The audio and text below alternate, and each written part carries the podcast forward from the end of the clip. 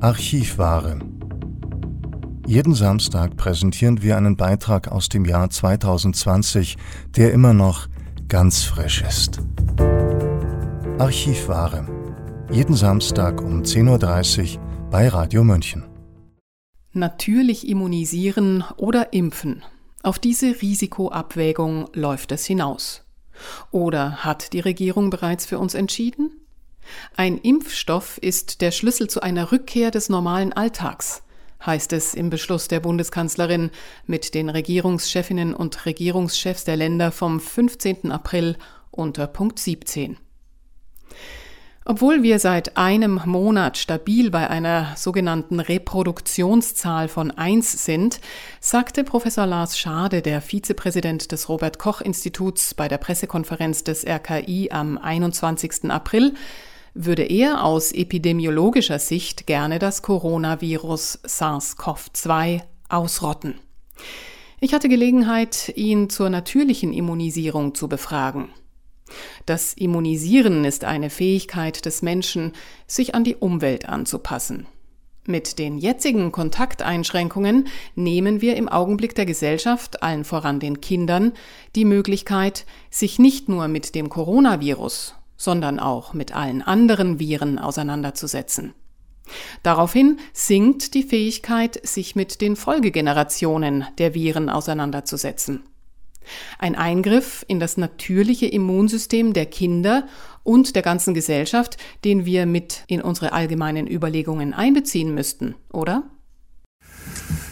Wenn, also ich gehe jetzt mal zunächst auf die anderen Atemwegserkrankungen ein. Äh, wenn wir das jetzt äh, so weitermachen würden, Monate oder Jahre, dann wäre das sicherlich so, dass ähm, dass die Kinder dann weniger Gelegenheit hätten, sich mit diesen Erregern auseinanderzusetzen und das dann später nachholen würden. Und in der Tat ist es auch so, dass äh, viele Erkrankungen ja im Kindesalter, Viruserkrankungen im Kindesalter etwas milder verlaufen als bei Erwachsenen. Sehen Sie die klassischen Kinderkrankheiten.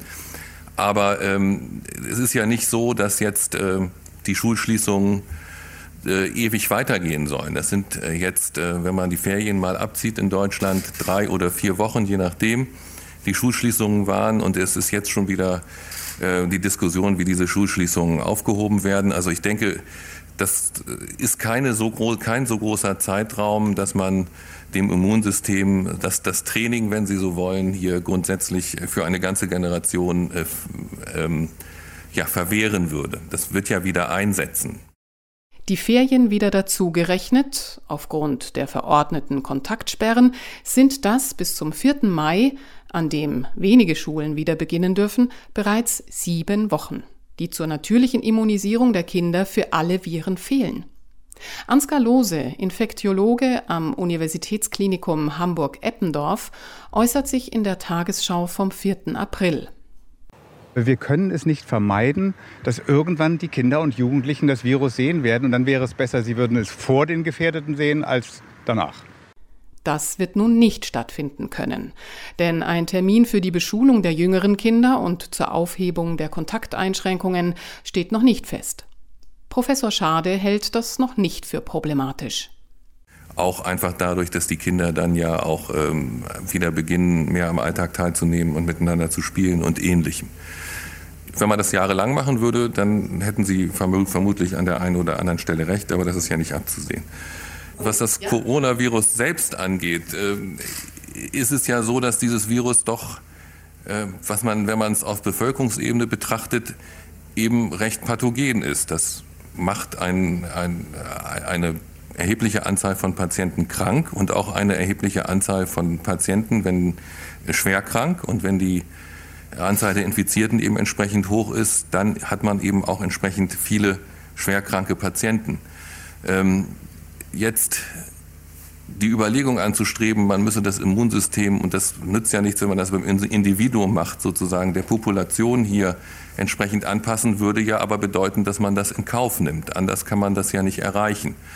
Und äh, da ist äh, meine Einschätzung und auch die Einschätzung vieler Kollegen, das wäre ja im Prinzip wieder die gezielte Durchseuchung, dass die gezielte Durchseuchung eigentlich bei diesem Virus, so wie es sich uns präsentiert, und äh, auch wenn man mit den Ärzten spricht, die die äh, Patienten auf Stationen behandeln, eigentlich nicht zu rechtfertigen ist.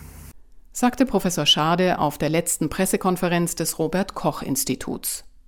Es zeigen sich immer deutlicher die Präferenzen verschiedener Wege im Umgang mit dem Virus.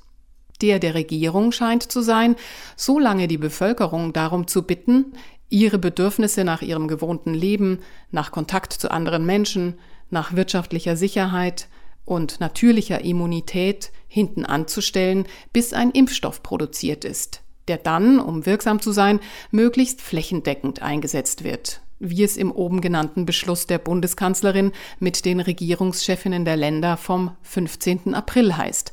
Zitat eine zeitnahe Immunität in der Bevölkerung gegen SARS-CoV-2 ohne Impfstoff zu erreichen, ist ohne eine Überforderung des Gesundheitswesens und des Risikos vieler Todesfälle nicht möglich. Deshalb kommt der Impfstoffentwicklung eine zentrale Bedeutung zu. Die Bundesregierung unterstützt deutsche Unternehmen und internationale Organisationen dabei, die Impfstoffentwicklung so rasch wie möglich voranzutreiben. Ein Impfstoff ist der Schlüssel zu einer Rückkehr des normalen Alltags. Sobald ein Impfstoff vorhanden ist, müssen auch schnellstmöglich genügend Impfdosen für die gesamte Bevölkerung zur Verfügung stehen. Zitat Ende. Professor Alexander Kekulé, Virologe an der Universität Halle-Wittenberg, wusste offenbar in der Tagesschau vom 4. April noch nicht, dass die Regierung die Entwicklungs- und Produktionswege und auch die hohen wissenschaftlichen Vorgaben für eine Prüfung von Impfstoffen beeinflussen kann. Wir können auf keinen Fall warten, bis wir einen Impfstoff haben. Das wird viel zu lange dauern, so lange können wir keinen Shutdown machen. Und deshalb müssen wir letztlich stufenweise eine Herdenimmunität aufbauen. Der Weg, den die Virologen des Robert Koch Instituts und die Regierung offenbar nicht mehr in Betracht ziehen, ist auf eine langfristige Herdenimmunität zu setzen, um in der gesamten Bevölkerung mit dem Coronavirus und allen anderen Viren umgehen zu lernen. Wie Jonas Schmidt-Chanasit vom Bernhard-Nocht-Institut Hamburg am 4. April in der Tagesschau noch befürwortete. Wir müssen natürlich letztendlich Infektionen zulassen, weil nur Immunität, die in der Bevölkerung entsteht, uns natürlich dann vor einem großen Ausbruch schützt. Obwohl damals, vor drei Wochen, auch Professor Alexander Kekulé noch davon sprach, dass uns das Covid-19-Virus bei Schutz der Immunschwachen nicht weiter bewegen würde als eine schwere Grippe. Und wenn wir die äh, Risikogruppen halbwegs in Sicherheit bringen, dann kommen wir insgesamt, so wie sieht es im Moment aus, mit dieser neuen Erkrankung auf eine Sterblichkeit, die in dem Bereich der normalen Grippe liegt.